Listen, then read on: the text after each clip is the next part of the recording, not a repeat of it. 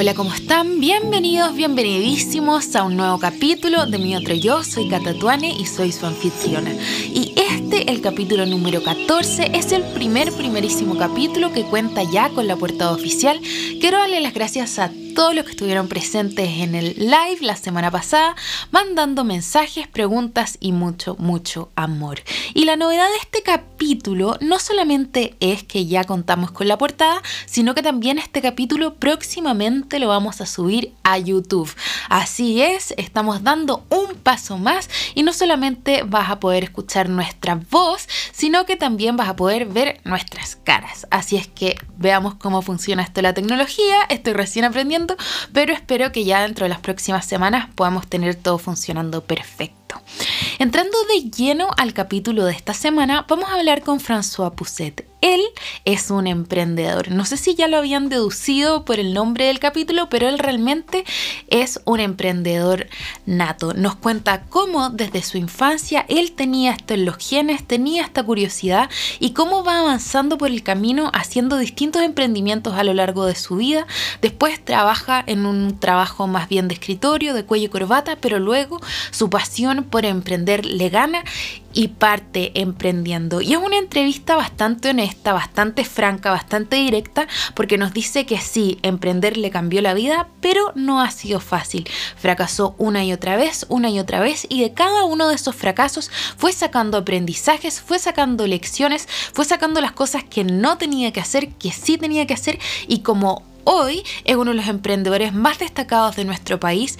Su página Emprendedor Chile en la web, además en YouTube y en Instagram, tienen miles y miles y miles de seguidores. Sus entrevistas en YouTube tienen miles de visitas, tantas visitas que incluso ya puede monetizar con eso. Así es que Doria es muy interesante, es muy franca, es muy directa. Sé que lo digo en todos los capítulos, pero de verdad este capítulo está muy bueno, les va a encantar. Así que sin más rodeos, sin más preámbulos, espero que todos queden demasiado motivados, con ganas de emprender. Si quieren más información, métanse a la página Emprendedor Chile. Así que ahora sí que sí, por segunda vez, sin más preámbulos, aquí comienza mi otro yo. François, ¿cómo estás?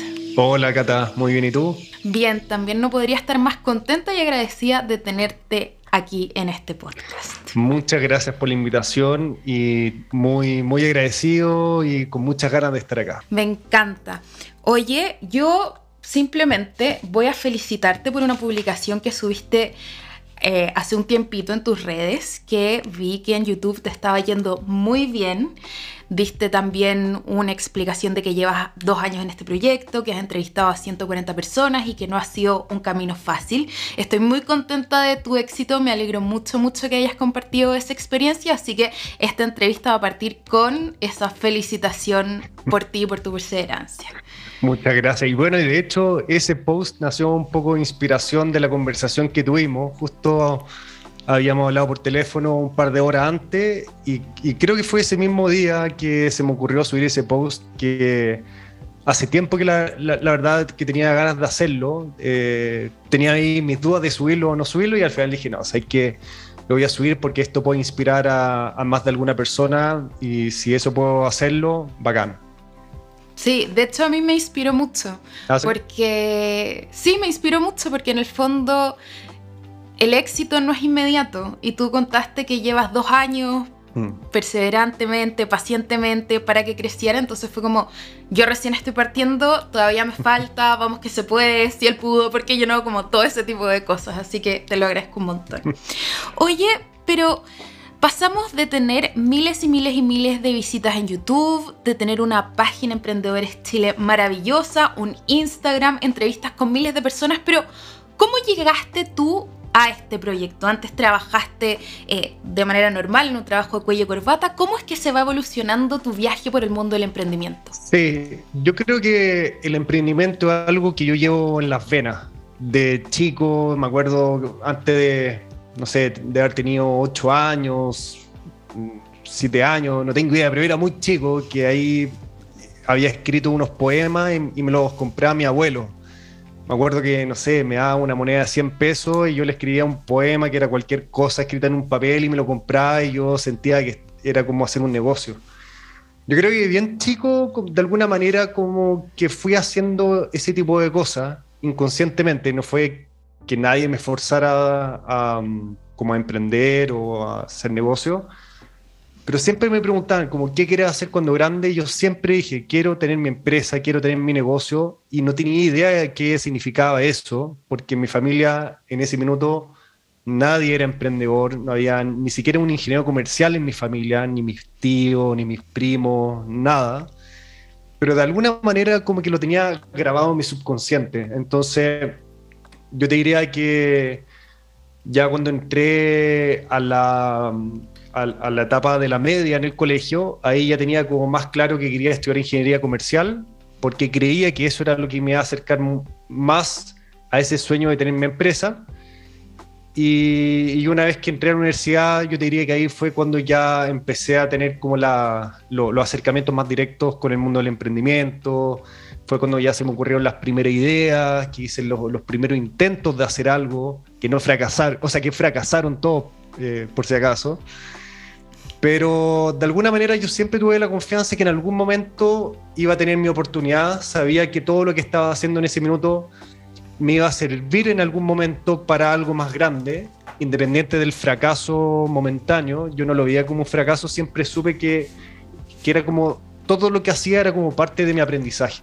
Entonces, hoy día miro como en retrospectiva y claro, han pasado, no sé, 15 eh, años o, o 12 años desde que salí de la universidad y han pasado muchas cosas y ya llevo voy por mi cuarto año de full emprendedor y, mm, o sea, decirte que no puedo estar más feliz de, por fin haber podido cumplir ese gran sueño. Me encanta todo lo que estás contando y ya veo que tienes ganas de contarnos todo acerca de Emprendedor Chile, pero quiero retroceder porque yo no te voy a dar el pase. Cuéntanos qué emprendimientos hiciste después de la universidad, por qué crees tú que fracasaron, ¿hay algún aprendizaje que hayas sacado de eso? Sí, mira, yo creo que las cosas que intenté fracasaron porque en verdad yo no sabía cuál era el proceso para formalizar un emprendimiento. O sea, hoy día crear una empresa, hacer inicio de actividades, sacar una patente comercial y un par de cosas más como que son muy obvias para mí. En ese minuto yo no tenía idea de nada de eso. Yo no sabía que había que dar boletas, yo no sabía que si uno contrata gente hay que hacer contrato, pedir boleta honorarios, son como un montón de cosas chicas que en ese minuto no tenía idea como por dónde empezar. Me acuerdo que, que yo buscaba en internet como información de cómo empezar un emprendimiento en Chile y me acuerdo que eran libros gigantes que te hablaban de infinitas cosas, mucha teoría, o que te hablaban de muchas cosas que que yo decía, ¿por qué tengo que hacer esto? Como que esto no me hace sentido que tenga que hacerlo.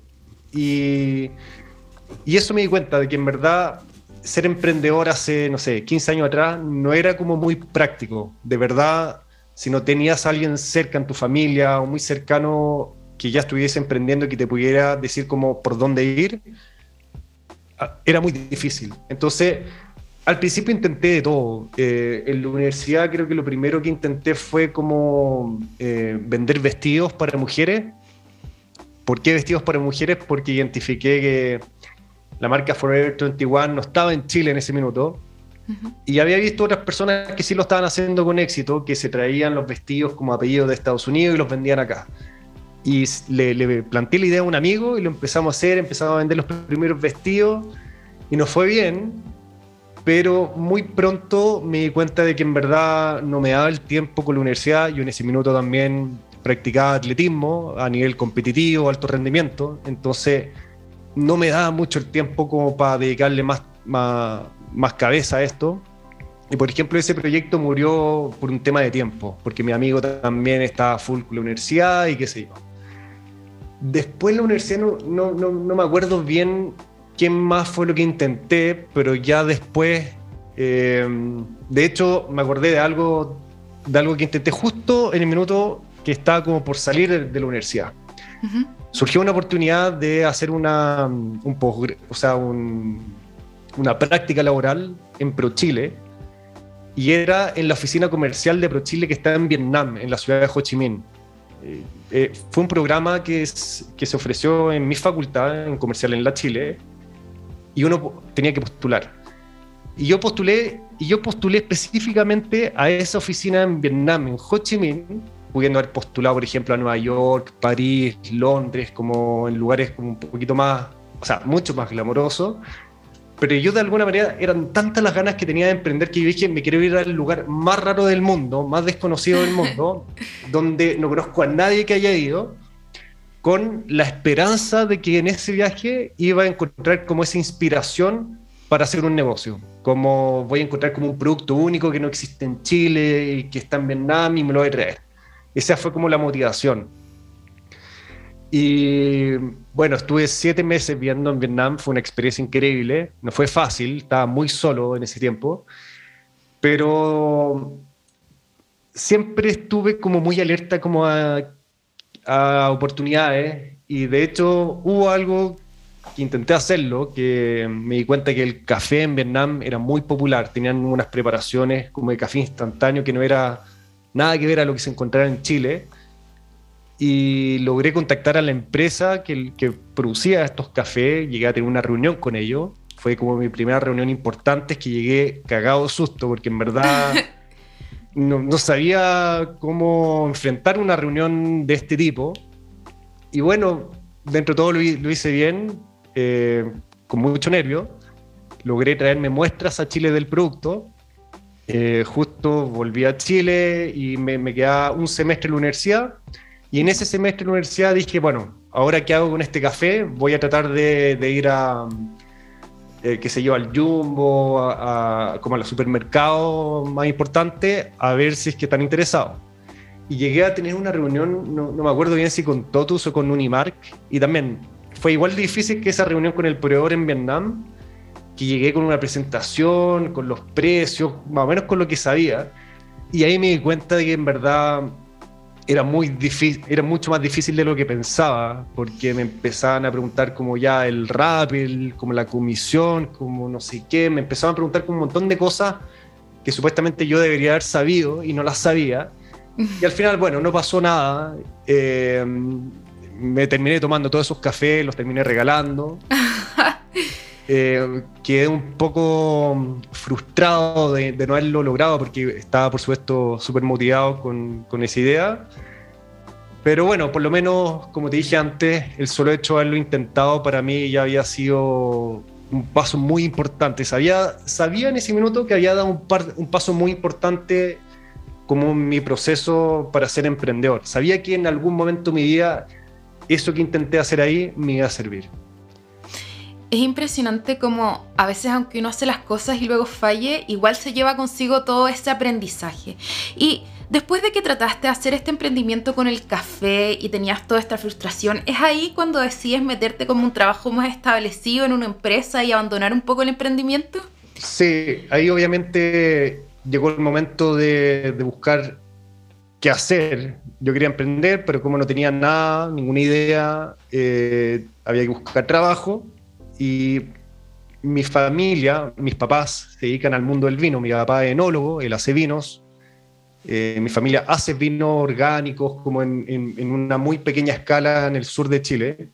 Qué rico, vamos a estar esperando una caja de esos vinos aquí para los auditores de mi otro yo podcast. sí, no, es un proyecto muy chico, pero que siempre me, ha apasionado mucho. Entonces, eh, como no, como no, tenía ninguna idea de emprendimiento, dije, voy a entrar a trabajar en la industria del vino, em, con esa esperanza de crecer en esa industria y los conocimientos que, iba a aprender ahí, algún día los podía traer al negocio familiar. Esa fue como, ese fue como el objetivo. Entonces, y aparte que también veía el negocio del vino como algo entretenido, eh, con, con, más propósito, como glamuroso, lo, veía como algo súper entretenido. También había tenido una, una aproximación con ese mundo cuando estuve en Vietnam. Justamente en ProChile recibíamos muchos exportadores de vino chileno que llegaban a Vietnam y nosotros los ayudábamos a promocionar sus productos en Vietnam. Entonces ahí conocía a varios eh, export managers que hacían ese trabajo y conversaba con ellos y, y, me pareció fascinante lo que hacían, como viajar por el mundo y todo eso. Entonces dije, si voy a entrar a trabajar, voy a entrar a trabajar en esto. Y cuento corto, estuve mm, prácticamente siete años en ese mundo. Eh, primero en una, en una, viña, después me cambié a otra viña. Y en ese intertanto también intenté varias cosas. Eh, intenté, eh, quise poner una tostaduría, por ejemplo, que en ese, hoy día es mucho más común como que la gente compre frutos secos, qué sé yo. Pero en ese minuto, cuando yo lo quería hacer, había una sola tostaduría que estaba en. en ¿Avenida el Bosque? Esa misma, Mataquito. sí. yo me acuerdo que iba todos los días a esa tostaduría porque era. Siempre compraba. Y lo que empecé a hacer, yo guardaba todas las boletas de cada compra. Y después todas esas boletas las metía en un Excel y ponía, ponte tú, la fecha de la boleta, la fecha de la compra, el número de la boleta y después el Excel me calculaba automáticamente la cantidad de ventas como que había tenido eh, ese negocio de un día para otro entre una boleta y la otra. Entonces me daba el número de ventas y yo estimaba más o menos el valor promedio y con eso me daba una estimación bastante real de lo que vendía ese negocio al mes. Entonces cuando hice esos cálculos dije, quiero hacer este negocio. Necesito, mm, necesito hacer una tostaduría. Y llegué a profundizar mucho, llegué a estudiar el tema, juntarme con varias personas, al final lo descarté porque, porque igual era un rubro eh, que había que meterse muy profundo y decidí no hacerlo, pero aprendí mucho también en ese proceso. Y y por ahí también fue cuando creé mi primera empresa con un amigo y fue ya el primer fracaso como tal, porque creamos una empresa de entrenamiento deportivo como a domicilio, como full personalizado, era, era como súper exclusivo. Y llegamos a tener varios clientes, no, no fue bien como rápidamente, pero yo tenía mi pega y mi amigo era full deportista en ese minuto, entonces ninguno de los dos realmente tenía tiempo para dedicarle al negocio y duramos tres meses y nos pasó al final que los entrenadores que habíamos contratado se terminaron quedando con nuestros clientes mm. y, y, hasta ahí llegamos. Entonces ahí, ahí también el aprendizaje, yo diría que ahí fue cuando tuve uno de los principales aprendizajes de todos los que he tenido, que fue cuando dije, la próxima vez que tengo una idea de negocio y que quiero que, sea, que esa idea de negocio sea exitosa, tengo que dedicarle el 100% de mi tiempo sí o sí. Es la única manera de que sea exitosa. Como que esa fue la conclusión. Y eso me lo grabé en la cabeza y así fue. Qué, qué, interesante. Entonces, mientras estabas en este mundo del vino, que estuviste durante siete años, igual intentaste hacer una tostaduría. Más, más, más que hacer una tostaduría era como poner un negocio de venta de frutos secos. Ah, perfecto. Entonces poner un negocio de frutos secos, después con esto del deporte. Pero finalmente, ¿cuál fue la piedra de tope o lo que pasó que tú dijiste, sabes qué, voy a dejar esta industria del vino y me voy a lanzar de lleno al emprendimiento? Sí, lo que pasa es que recuerdo que hubo un minuto, no, no me acuerdo cuándo exactamente, pero hubo un minuto en que la idea de emprender era tan fuerte que inconscientemente todos los días pensaba en ideas de negocio. Caminaba por la calle y pensaba en ideas de negocio. Me subía al metro, pensaba en ideas de negocio. Eh, iba miraba un negocio por fuera y pensaba en ideas de negocio. Como que estaba como... Eh, empecé a entrenar mi cerebro a que inconscientemente tratara de buscar ideas de negocio por donde fuera posible. Al principio, no sé, era como una a la semana, que de repente pensaba en algo, pero llegó un punto que te, te juro que era todos los días pensaba en cosas y muchas veces la idea era, las ideas eran muy malas. Y yo me daba cuenta y decía como, podría hacer esto y rápidamente me daba cuenta de que la idea era muy mala. Pero otras veces, o sea, cuando empecé a hacer esto con práctica, me fui dando cuenta que las ideas de negocios que iba teniendo eran cada vez mejores. A tal punto que de repente pensaba en una idea de negocio y como que la estudiaba, la, escribía, no sé, en, en, un archivo para tenerlo ahí, la desarrollaba un poco con el pasar de los días y de repente como tampoco me atrevía a tirarme a la piscina. La idea que ahí dando bote y pasaban un par de meses y de repente veía esa idea de negocio que había llegado a Chile, por ejemplo. No me acuerdo exactamente qué, pero me pasó muchas veces que vi cosas que dije, pero si esto a mí se me ocurrió hace un año, ¿cómo no lo hice? Pero eso fue algo que, que me fue dando mucha seguridad porque ahí fue cuando me empecé a dar cuenta de que en verdad podía, se me podían ocurrir buenas ideas de negocio. y, con el tiempo fui empezando a, meter todas estas ideas de negocios como por un embudo. Entonces empecé a filtrar mucho mejor como qué ideas tenían más potencial que otras. Y pasó mucho tiempo hasta que llegó mi mejor amigo en la universidad. Y no me acuerdo si fue que hablamos por teléfono, por WhatsApp, o, creo que nos encontramos en alguna parte, no tengo idea. Pero de repente él me comentó una idea de negocio y que a mí me explotó la cabeza. Que, de hecho ese terminó siendo mi primer emprendimiento ya oficial, que sigue hasta el día de hoy, como fue lo que me, ya me lanzó eh, como un poco al estrellato del mundo del emprendimiento, que se llama Float. Son unas piscinas eh, que tienen agua y sal, se llaman cámaras de flotación, cápsulas de flotación o cámaras de aislamiento sensorial, se puede llamar de varias formas.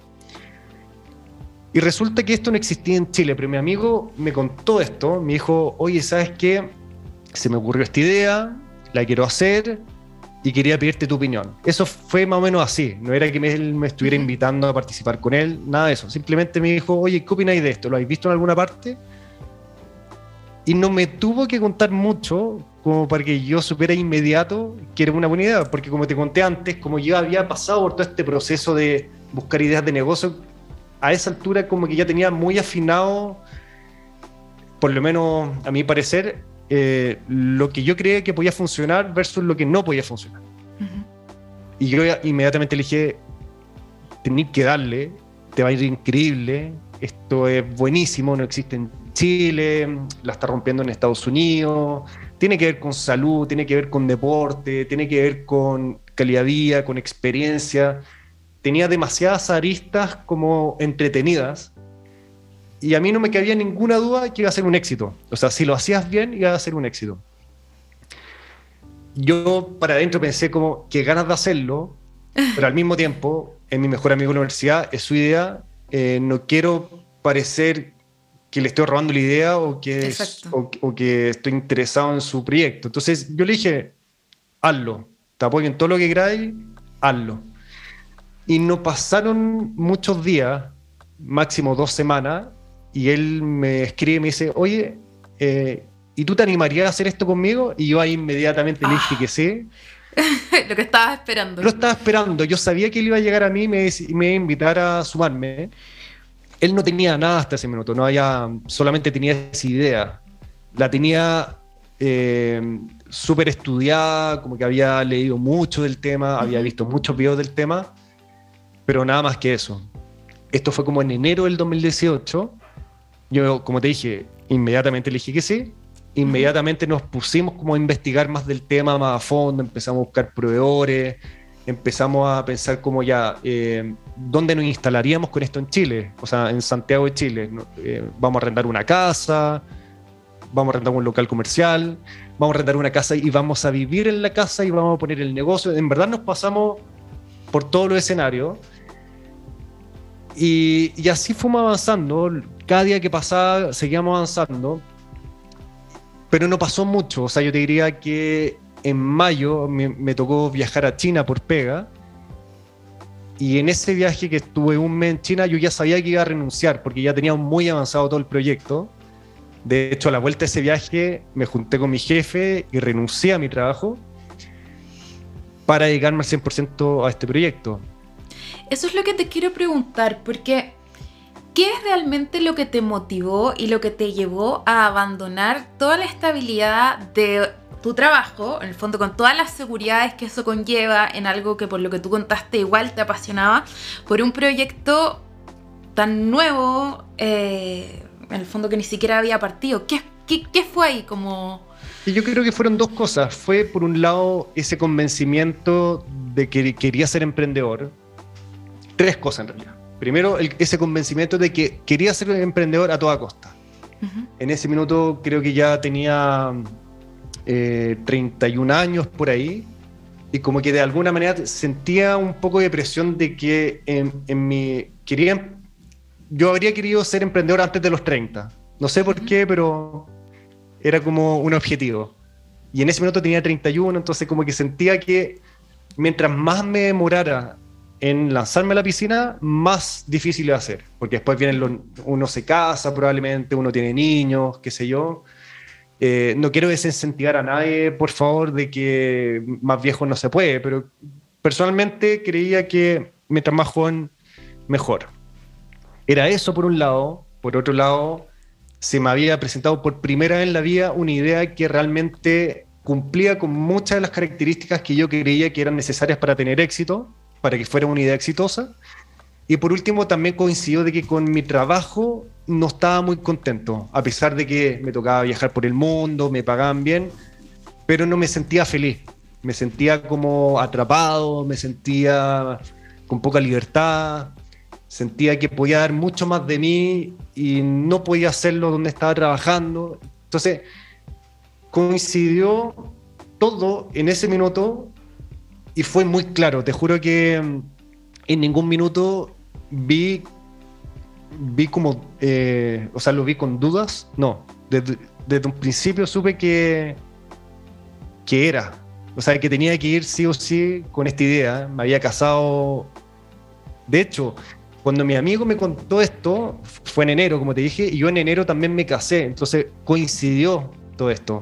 Mi amigo me había contado un par de días antes que yo me estaba casando. Y el, día que yo renuncié a mi trabajo, de hecho, supe que iba a ser papá, imagínate. Eso obviamente fue una inyección de motivación adicional, porque dije, chuta, acabo de renunciar a mi trabajo, voy a ser papá, esta cuestión tiene que funcionar. Por suerte, por suerte, y tengo que darle los créditos a mi señora también, Camila, que, que ella me apoyó desde un principio. O sea, ella perfectamente me, me podría haber dicho, oye, pero ¿por qué vaya a emprender? Sigue con tu trabajo. E, ella, desde un comienzo, mi hijo, dale, con todo, te va a ir bacán, como que siempre creyó en mí. ¿Y por qué te digo eso? Porque, a diferencia de ella, yo le contaba a mis amigos más cercanos de esta idea, y ellos no creían en esta idea de hecho, como que no se atrevían a decirme, me lo dijeron después, ya cuando me empezó a ir bien, como que estaban sorprendidos de que hubiese sido una idea exitosa, pero yo igual siempre noté que ellos como que no estaban muy entusiasmados con la idea. Entonces, a pesar de eso, y agradezco como haber estado como muy centrado en, lo mío, en, muy convencido de lo mío, con mucha confianza, porque fácilmente podría haber dicho, ¿sabes qué? Si ninguno de mis amigos como creen esto, puede que, ellos tengan razón. Eso pasa porque a veces uno está tan enamorado de sus ideas, por ejemplo yo, que soy abogada, eh, soy penalista más encima, y estoy dedicada, también parte de mi tiempo lo dedico a hacer este podcast, que es como de motivación, de bienestar emocional. Mucha gente me dijo así, pero ¿por qué no haces un podcast de derecho? ¿O por qué no haces cualquier otra cosa? Como que te vas a desperfilar, qué mm. sé yo. Y al final independientemente de lo que uno haga, las personas van a tener sus propias opiniones. Lo importante es que uno esté contento con lo que está haciendo, a uno lo motive y eso es lo que te da energía en el fondo para salir adelante. Es, complicado el tema porque efectivamente todas las, personas van a querer opinar, ya sea para bien o para mal. Hay personas que van a opinar para ayudarte, pero también hay personas que realmente van a opinar como y quizás no te van a llevar por el mejor camino, de repente está la envidia también, y pasa también, lamentablemente pasa mucho, y yo de hecho muchas veces recomiendo como eh, no contar mucho las ideas de negocios por lo mismo, porque es muy fácil, sobre todo en Chile, como desmotivarse con algo, porque le contaste a alguien tu idea y te la echó, te la tiró al piso. Es muy fácil y puede que te haya asesorado con el emprendedor más experto en, algún tema y que esa persona te haya dicho que no y tú le diste con tu idea y te fue increíble. Entonces, nadie va a tener, nadie sabe lo que va a pasar. Yo creo que solo uno sabe o uno tiene esa intuición y creo que uno debería confiar mucho más en uno cuando uno quiere hacer algo. Sí, yo estoy 100% de acuerdo porque al final si uno se detiene tanto a escuchar opiniones ajenas, está viviendo al final por el resto, por los por las guías del resto y no por lo que uno realmente quiere. Oye, François, y entonces tú ahora ya nos adelantaste gran parte de la historia, hiciste como un flash forward gigante, ya nos contaste que tu emprendimiento funcionó bien y que sigue andando perfecto, pero ¿Cuál fue la diferencia entre este emprendimiento que sí funcionó y todos los otros que fueron un rotundo fracaso, como tú mismo dijiste? Yo creo que un poco lo que te dije antes, de que al principio yo no sabía cómo, cuál era el camino eh, como para formalizar un negocio, como no, no, no conocía cómo, que había, cómo había que crear la empresa, que había que hacer contabilidad, que había que sacar una patente, como todas estas piezas, yo las fui como armando con el pasar de los años. Eh, también con el pasar de los años fui hablando con gente y de repente cuando hablaba con gente que era emprendedor, como que siempre algo aprendía o empecé a mirar videos en YouTube de, de, otros emprendedores y siempre de, una, de, de alguna entrevista sacaba algo. Entonces, obviamente, fue tuve que pasar por ese proceso. Como te dije antes, yo no tenía un familiar, un cercano, ni un amigo, nadie que era emprender como para preguntarle algo directamente. Creo que si, creo que si lo hubiese tenido, me habría lanzado mucho antes.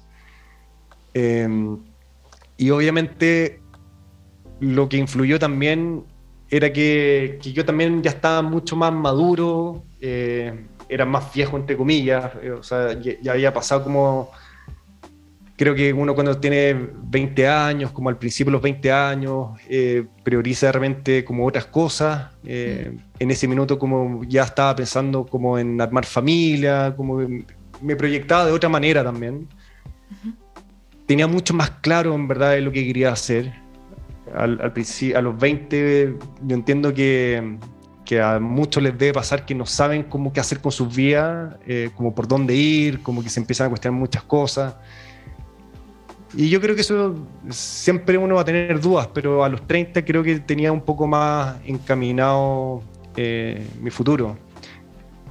Pero por sobre todo yo creo que fue ese convencimiento que sentía en la guata de que había dado con una idea, con una idea que, de que sí o sí iba a funcionar. ¿Cachai? Sabía que, sabía al mismo tiempo que había muchas cosas que no sabía. Suena como raro eso. Sabía que había muchas cosas que no sabía. Había mucho que aprender todavía. Sabía que había muchas cosas que, que había que aprender y sabía que las iba a aprender en el camino. Es como que hay una frase de Steve Jobs que dice, que siempre me inspiró, que dice, em, eh, déjame acordarme cómo dice exactamente. Eh, you, you can you cannot connect the dots looking forward, uh, you can only connect the dots looking backwards. Creo que así la frase. Solo puedes conectar los puntos. No puedes conectar los puntos si miras hacia adelante, solamente si es que miras hacia atrás. Exactamente. Y los puntos yo los veo como cosas que pasan en tu vida, que de repente nos pasan cosas todos los días, ¿cierto? Cosas buenas, cosas malas, de repente cosas que tienen explicación, cosas que no tienen explicación. Y quizás uno como que no cacha para dónde va la micro, ¿cierto? Pero sí me ha pasado a mí muchas veces en la vida que si miro para atrás ciertos acontecimientos que en su minuto como que parecían no tener ningún sentido, cuando los miro para atrás sí cobran sentido. Esta frase la dijo Steve Jobs ahora que me estoy acordando, en un discurso que le dio unos graduados, cuando él contaba que toma una clase de caligrafía, y en el fondo él, para después hacer el, la Mac, qué sé yo, dijo, no creo que tengan una letra horrible, y es por eso que en el fondo después dice incluso Windows, después me copió, y gracias a eso, a que tomé esa clase y que yo no fui capaz de entender por qué había tomado, qué es lo que había pasado, eh, es que nuestros computadores ahora tienen caligrafía preciosa. Claro, entonces yo cuando entendí esa frase, y hasta el día de hoy es como mi frase número uno que, que me motiva mucho. Eh, cuando entendí esa frase fue cuando empecé a confiar mucho más en mí. Fue cuando empecé a confiar de que en verdad tenía que tirarme a la piscina y que de alguna manera todas las cosas que iban a ir pasando iban a, iban a cobrar un significado con el tiempo, con el pasar del tiempo. Y eso al mismo tiempo me ayudó a ser muy optimista con respecto a todo. O sea, no, cuando te dije antes que en Float me fue bien y toda la cuestión, tampoco quiero que parezca de que todo fue fácil. O sea, tuvimos un montón de dificultades. Imagínate, vino después el estallido social, la pandemia, eh, casi nos vamos a la cresta y, hasta el día de hoy siguen pasando cosas que realmente, o sea, que no, no es fácil como enfrentarlas. Eh, entonces, creo que esa frase al mismo tiempo como que me da esa energía de decir como, ya, lo que está pasando ahora es como es temporal pero sí o sí voy a sacar algo de positivo de esto. Puede ser un aprendizaje, o puede ser que conozca a alguien, o que, en el futuro me va a ayudar, o no sé. Eh, pero como te digo, esa frase para mí es muy importante. Me encanta lo que estás diciendo, es verdad, las cosas del pasado eh, siempre nos van a traer aprendizajes y enseñanza. Y eh, quiero rescatar algo que dijiste que me parece muy lindo y muy importante. Tú dijiste, sí, con Float me fue bien, pero además tuve miles de desafíos, tuve miles quizás de miles de fracasos. Eh, siento yo que el camino al éxito no es lineal, es más bien como una montaña rusa, pero siempre que uno vaya como un pasito más arriba va aprendiendo. si nos pudieras dar una pincelada para todos los auditores que están escuchando, ¿qué tipo de fracasos te fuiste encontrando eh, en el camino, aunque hoy igual Float sea un emprendimiento exitoso?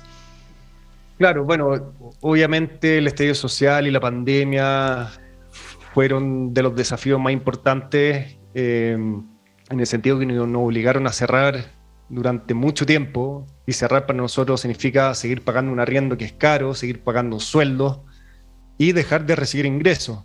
Mm. Entonces, obviamente, eh, es muy duro estar con un negocio en unas condiciones así.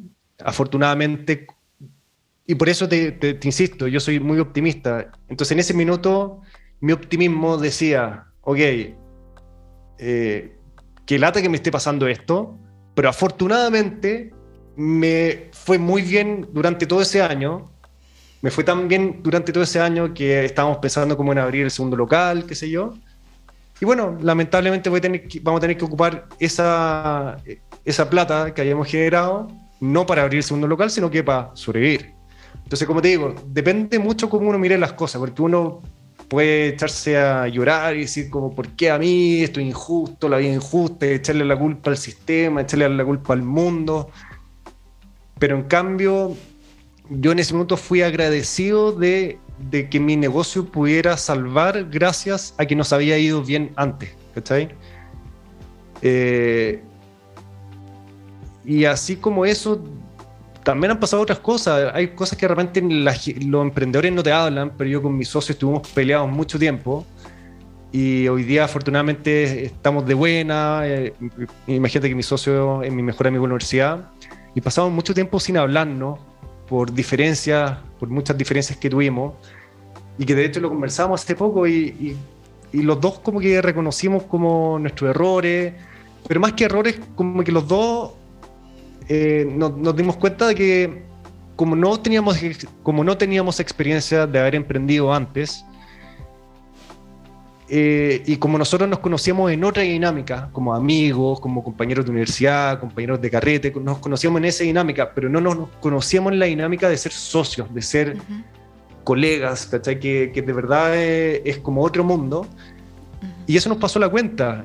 Y eso probablemente son de las cosas que ningún emprendedor te cuenta y, y por eso yo quiero contarlo ahora porque eh, también en mi canal de YouTube hago énfasis como en ese tipo de detalles, que me gustaría que la gente sepa que, que van a pasar muchas cosas que uno de repente no se imagina que, que, pueden pasar. Y uno tiene que estar preparado, uno tiene que estar preparado para todo. No significa que tienes que tener como todo estudiado. Eh, y te comento eso porque una vez me tocó, eh, o sea, me tocó asesorar a un, a un chico que, que quería emprender y me dijo algo así como que quería tomar todas las asesorías posibles con todos los emprendedores posibles como para evitar cometer errores. Y yo le dije,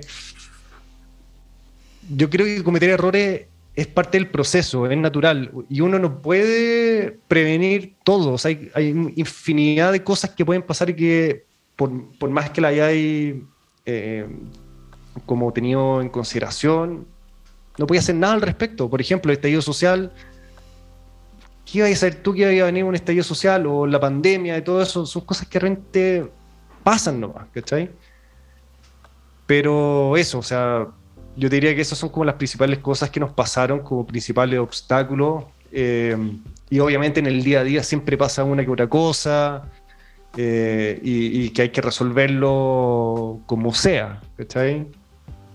Y afortunadamente todas las cosas se han ido resolviendo, así que eso es bueno también. Me encanta, me encanta lo que estás contando, me encanta la humildad con la que estás eh, diciendo tu historia, mira, mis problemas fueron estos, fueron estos, yo tenía pensado esto, esto, otro, porque al final también eh, te humaniza y, y, en el fondo da cuenta de que no es fácil, pero que si hay optimismo, si hay trabajo duro, si hay ganas, sí se puede. Me encanta ese mensaje.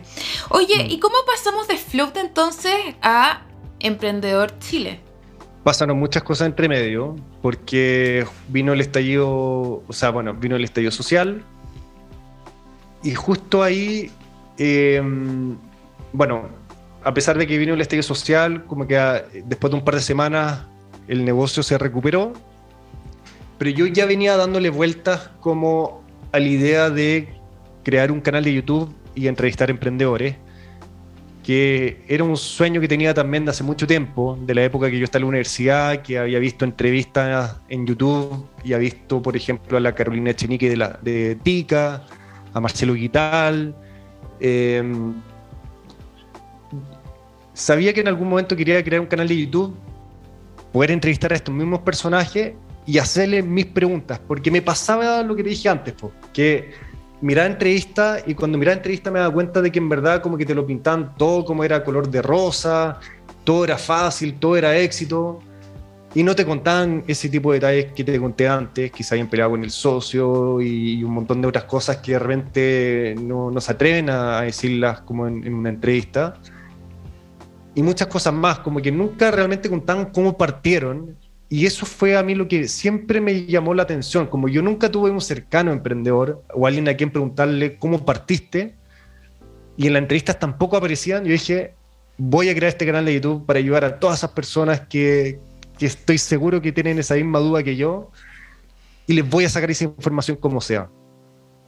Y como ya había lanzado Float y me estaba yendo bien, por un lado, ya era emprendedor oficialmente, entonces también sentía que tenía mucho más que conversar con otro emprendedor que iba a entrevistar, por un lado, y por otro lado, como me estaba yendo bien, tenía también más tiempo para hacer este tipo de cosas mm.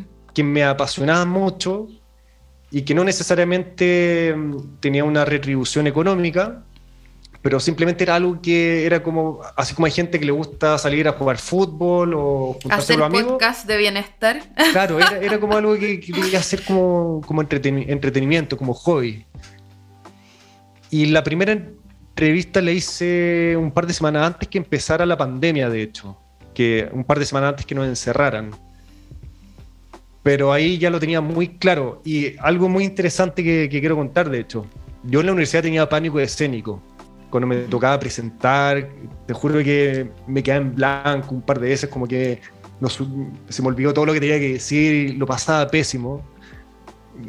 No sé por qué, pero eso también fue una de las cosas que me frenó a empezar el canal de YouTube. El canal de YouTube yo lo habría empezado mucho antes, pero de alguna manera tenía esa inseguridad de que no iba a poder hacerlo bien, o que mm, no iba a resultar, o que la gente me iba a funar, o que no le, a la gente no le iba a gustar mi canal de YouTube, como que tenía mucho miedo.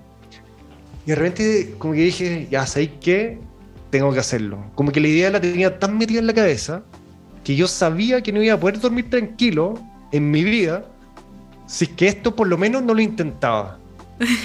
necesitaba, por, lo menos, por lo menos necesitaba fracasar. Y sabéis que me río porque. Eh, no porque. No porque encuentre que sea chistoso, sino porque me identifico tanto con tus palabras. Te juro, con los mismos pensamientos, con la misma idea rumiante, con ese mismo sentimiento de que si no lo hago, no voy a poder dormir tranquila. Y bueno, aquí estamos, digamos.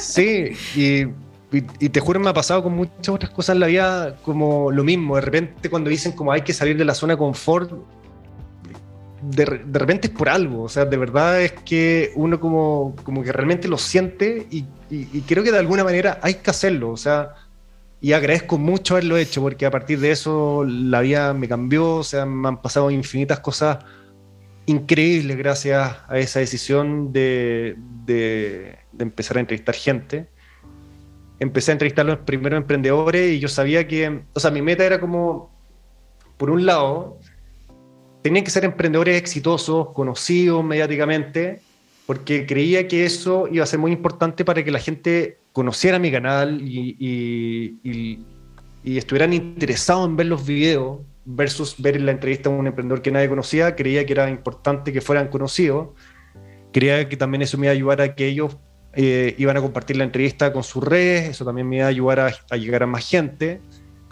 Y por otro lado también dije, ok, voy a, voy a hacer 15 entrevistas antes de publicar mi canal, porque me interesa que la persona que llega a mi canal por un video vea después que hay 14 videos más que puede ver, y eso obviamente es mucho más potente a que se meta y que solo haya una entrevista, porque ahí no sería un canal de YouTube de emprendimiento, sería una pura entrevista. Y no te quiero alargar mucho la historia, porque de verdad te podría hablar tanto de detalles de, de eso, pero pero lo empecé a hacer con tanto gusto, lo empecé a pasar tan bien, empecé a, en el camino fue aprendiendo muchísimas cosas, o sea, tanto las, qué preguntarle a la gente, cómo hacer la entrevista más, más entretenida. Al principio, de hecho, me daba vergüenza salir en la cámara, y no solo en la cámara, cuando yo hacía preguntas, yo editaba el video y cortaba mi voz, porque me daba vergüenza que, que alguien escuchara mi pregunta, que eran puras tonteras. Pero lo hice así durante, no sé, las primeras 20 entrevistas creo que no aparezco ninguna, no aparece mi voz, nada. Y hasta que un día dije, ¿sabes qué? En verdad ya, chao, ¿qué tanto? Y empecé a mostrarme más, empecé a, a, tener más confianza en mí mismo. Llegué a pasar, llegó un minuto que también dije como que me aburrí del canal. O sea, no, no como que me aburrí, pero algo pasó que me motivé y como que un mes entero como que no subí nada. Y, ahí llegó Felipe Ríos, que también fue un entrevistado en mi canal, con el que empecé a hablar, con, el, con quien empecé a hablar mucho en ese, en ese momento. Y él me dijo, oye, pero si te está yendo increíble, ya tienes más de mil seguidores, sigue con tu canal, tenés todo el potencial del mundo y, le doy las gracias, porque si no hubiese sido por él, capaz que no hubiese seguido. Y es lo que hablamos el otro día por teléfono contigo, que te decía que mm. la mayoría de las veces hay mucha gente que dice voy a empezar un podcast, un canal de YouTube, una cuenta de Instagram, lo que sea. Lo hacen bacán tres meses, seis meses y de repente algo pasa y, y lo dejan botado. ¿Cachai? Y eso es natural, o sea, siempre uno pasa por alto y bajo. Y doy las gracias que en ese minuto como que me volví a animar y el canal ha llegado a ser lo que es hoy día, que tengo más de 35 mil suscriptores, YouTube me paga por eso, el canal de YouTube me, me hizo crear una plataforma de cursos para emprendedores donde tengo más de 7.000 alumnos, que es un buen negocio para mí también, o sea, es una fuente de ingreso súper importante para mí, que se complementa a mi negocio de float, entonces también me da esa diversificación que también eh, me da mucha tranquilidad, o sea, hoy día también me contactan muchas empresas como para auspiciarme y yo no son cosas que busco, pero si me llegan buenas oportunidades, obviamente que las tomo. Y ha sido gracias a que hice algo con mucha pasión, que tenía muchas ganas de hacer y que yo lo estaba haciendo sin esperar un retorno a cambio, como te dije antes. Lo estaba haciendo porque para mí era una oportunidad de aprendizaje. Imagínate tener emprendedores, los mejores emprendedores de Chile, una hora frente a mí para preguntarles lo que yo quisiera. Imagínate, o sea, era un lujo. Siempre aprendí algo y además me empecé a motivar porque empecé a cachar que la gente también le encantaba la entrevista. Y hoy día, si tú miráis como los comentarios que me dejan en los videos, hay gente que, hay gente que me escribe y que me dice, oye, tus videos me han cambiado la vida, tus videos me, me permitieron crear mi negocio. O sea, todos los días me llegan decenas de mensajes de ese tipo y eso obviamente para mí es como súper reconfortante, ¿cachai? Saber que lo que estoy haciendo realmente está impactando a miles de personas literalmente, para mí esa cuestión es impagable.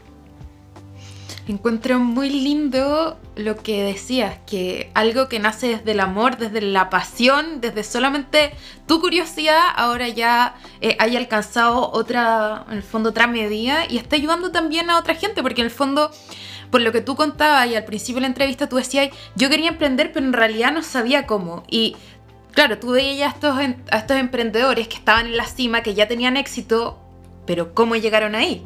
Entonces, eh, encuentro muy lindo tu misión y que estés ayudando a otra gente con lo que estás haciendo. Oye, François, y yo ahora voy a exprimir parte de tu conocimiento para nuestros auditores y te tengo un par de preguntas. La primera de ellas es ¿Qué es una idea exitosa? Porque tú dijiste que durante mucho tiempo estuviste pensando si esta idea es buena, esta idea es mala, y cuando apareció el flow tú dijiste, esta es una idea exitosa. ¿Cuál es una idea exitosa? ¿Qué es lo que tiene que tener? O sea, o sea como definición de éxito para mí es, es, eh, es hacer algo que sea sustentable con el tiempo. Para mí es una idea exitosa.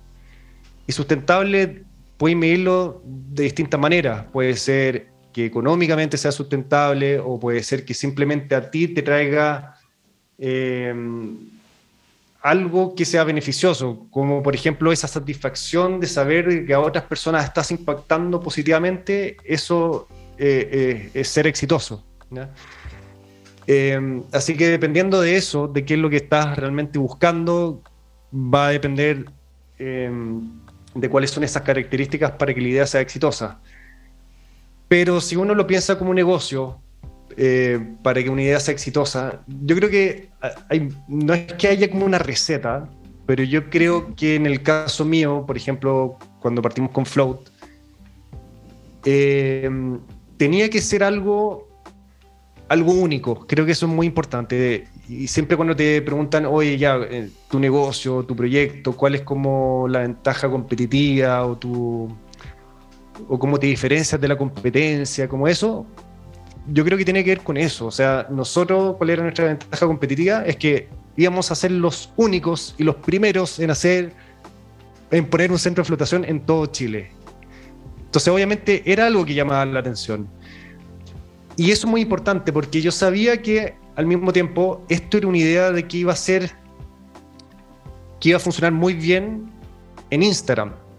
Eso también fue clave porque estas cápsulas tienen agua, tienen luz, una persona está flotando, eh, como que se ve como que está flotando en el espacio, en el útero materno, como que es algo que visualmente llama mucho la atención. Y eso también creo que es una característica para que algo sea exitoso. Tiene que tener ese factor como de asombro que en el mundo hoy día de las redes sociales es clave. De hecho, existieron dos centros de flotación antes que nosotros, un par de años atrás, ponte tú, eh, cuatro, años, cuatro años antes que nosotros. Y mi conclusión es que no funcionó, no fue exitosa porque no existían las redes sociales en ese minuto. Entonces era muy difícil darse a conocer. Dependías mucho de salir en el diario, como esas cosas. Entonces creo que en el mundo actual, el hecho que sea único, el hecho que pueda generar un asombro Em, a través de las redes sociales, por ejemplo, creo que ayudan muchísimo. Otra cosa también que en, este caso era, era algo, esto era algo que tenía muchas aristas atractivas. Lo que te, contaba también antes, que es algo que, tiene que ver con deporte, con salud, es una experiencia, eh, tiene tantas aristas que también comunicacionalmente se te facilita mucho cómo vender tu, tu servicio. Entonces creo que todas esas cosas son claves, son claves, porque hoy día creo que para tener éxito va mucho más allá de tu producto o servicio, sino que va en cómo tú puedes marketear tu producto o servicio, cómo puedes difundir tu producto o servicio, cómo puedes venderlo. O sea, si si tú tienes algo que tú dices, esto lo puedo vender porque, no sé, porque te puedo hablar por horas de esto, yo creo que es muy probable que te va a ir bien. No, no es como esto, no es como un plumón. O sea, esto, ¿cómo, cómo sale a vender este plumón? Muy difícil, ¿cachai? Mm. ¿Qué te llama la atención de esto? Vaya a competir con infinitos plumones. Probablemente vaya a competir por precio, ¿cachai? Entonces, para mí eso es fundamental. Tiene que realmente ser algo muy interesante. Y por lo mismo, mi canal de YouTube, yo creo que ha tenido éxito por la misma razón, porque es único. Cuando yo empecé mi canal de YouTube no había nadie haciendo lo mismo que yo, como, o al nivel que lo hice yo. Habían algunas personas que habían intentado algo similar y que tenían un par de entrevistas, pero yo hoy día tengo, no sé, más de 150 Hoy día tengo más de 35 mil suscriptores, las entrevistas son únicas, he entrevistado a gente que nadie ha entrevistado, he, hecho famoso a personas que antes no eran famosas gracias a la entrevista. Que tienen, hay una entrevista que tiene 500 eh, mil visualizaciones, es una locura. Hay personas que han creado negocios gracias a mí. O sea, ayer hablaba con un amigo que lo entrevisté porque había empezado a hacer pizza en su casa y después puso su pizzería. Yo lo entrevisté cuando tenía la pizzería en su casa y lo entrevisté de nuevo cuando puso su pizzería. Y ayer me contaba que gracias a la entrevista lo han contactado muchas personas para pedirle asesoría porque quieren poner pizzería en todo Chile y ya ha dado 10 asesorías. Imagínate.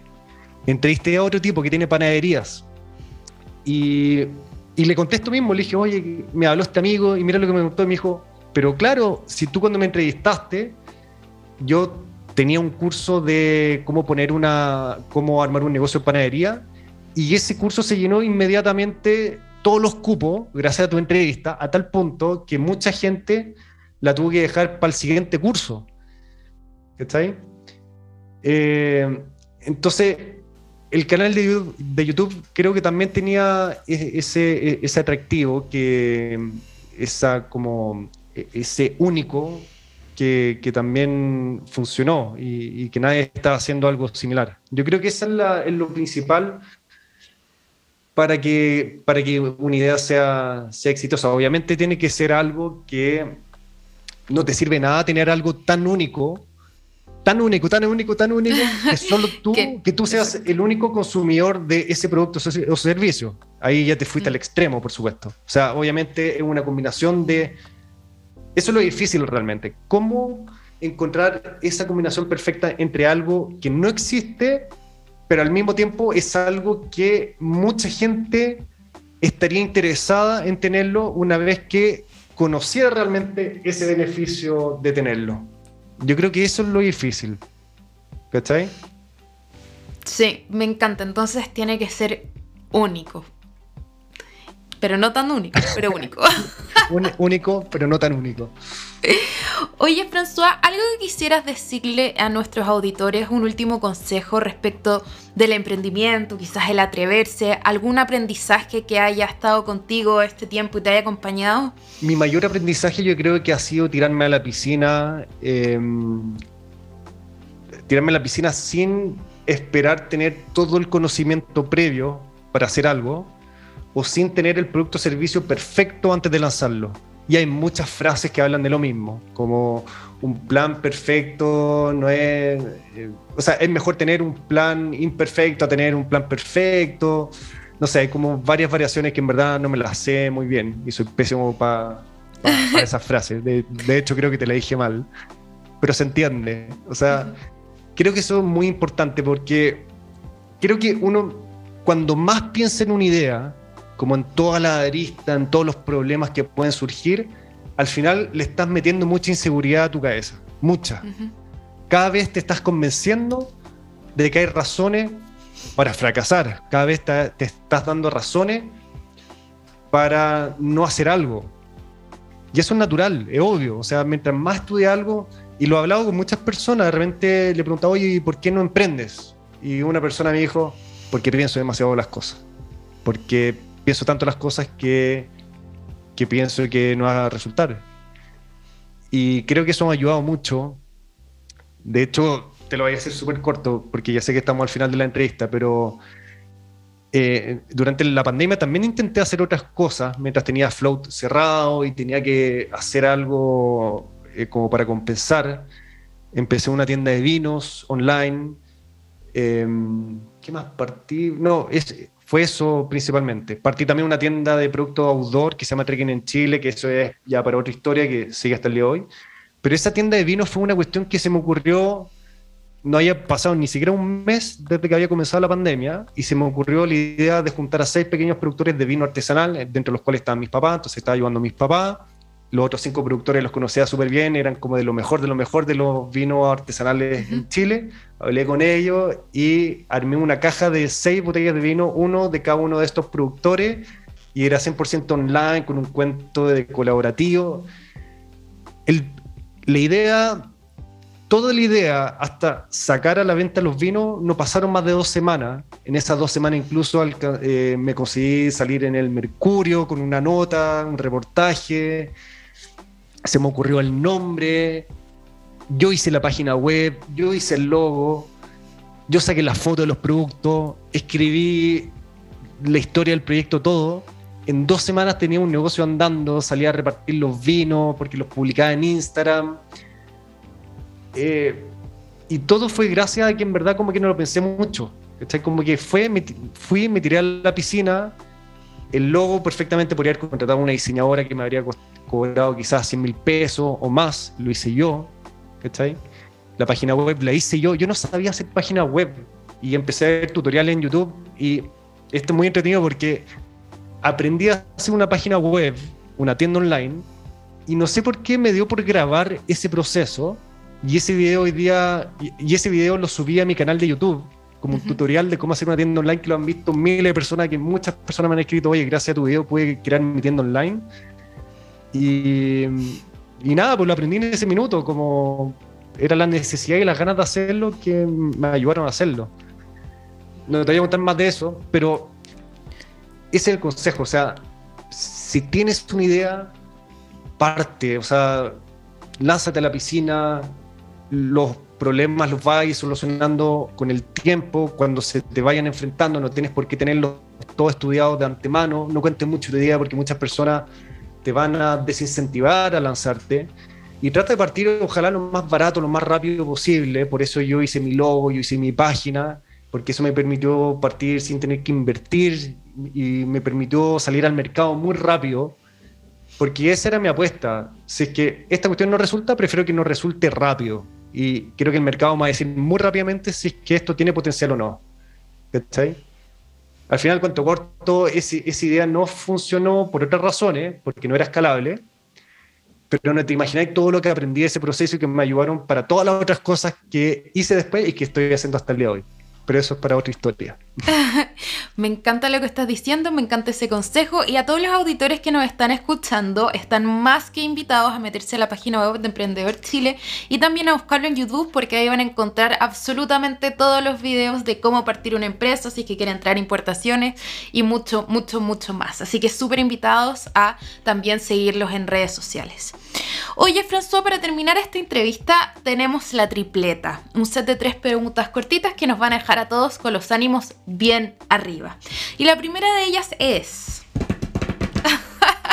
Siempre hago el redoble de tambores con la mesa. Algún día voy a tener que importar algún sonido. Eh, ¿Qué actividad cotidiana te hace particularmente feliz? Disfrutar mi tiempo, estar con mi familia, estar con mis dos hijas chicas. Para mí, te juro que eso es impagable.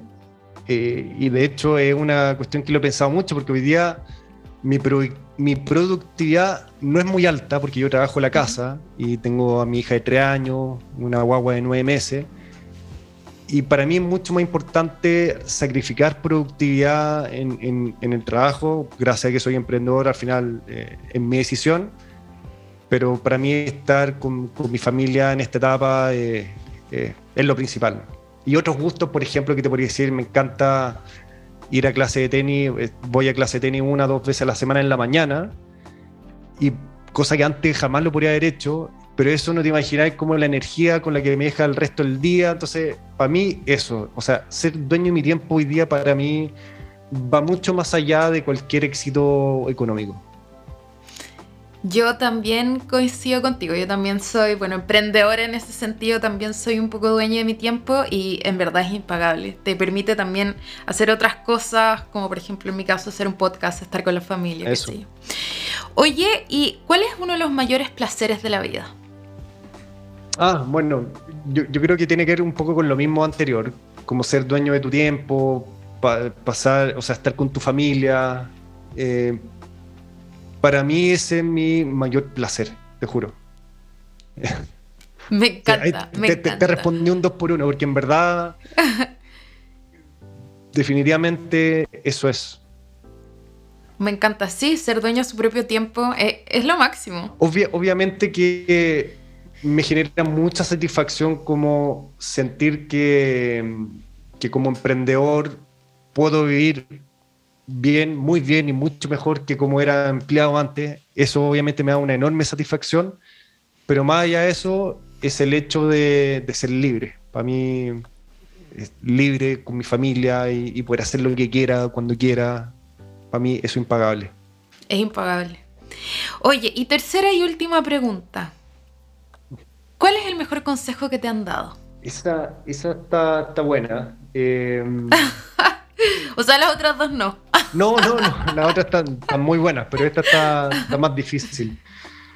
¿Cuál es el mejor consejo que me han dado? Yo creo que el mejor consejo que me han dado, no sé quién me lo dijo, no sé cuándo me lo dijeron, pero yo creo que tiene que ver justamente con eso de, de ojalá tener mi empresa, ser independiente. Yo creo que me lo dijeron mis papás, mi abuelo. Yo creo que definitivamente es, lo que me ha cambiado la vida. O sea, sí, creo que sería una persona totalmente diferente si es que hubiese seguido por el mundo corporativo. Eh, y estoy infinitamente agradecido y contento de haber seguido este otro camino.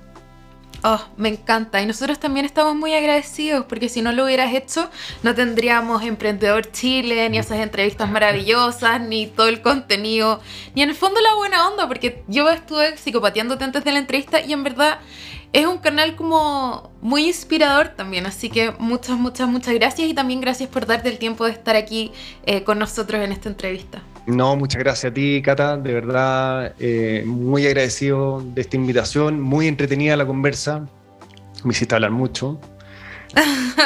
pero no me quejo, no me, quejo. Pero no me quejo. Yo no me arrepiento. No me quejo porque también creo que eh, siempre es bonito como recordar eh, cómo uno ha llegado hasta este momento y si de algo le puede servir a otra persona, como te dije antes, para mí una misión muy importante es poder llevar a otras personas en este camino del emprendimiento y obviamente tú también lo estás haciendo, así que feliz de aportar y también pedirte disculpas por no haberte contestado la invitación, yo sé que me morí mucho, pero, pero te contesté y aquí estamos y, espero que, que te haya gustado también.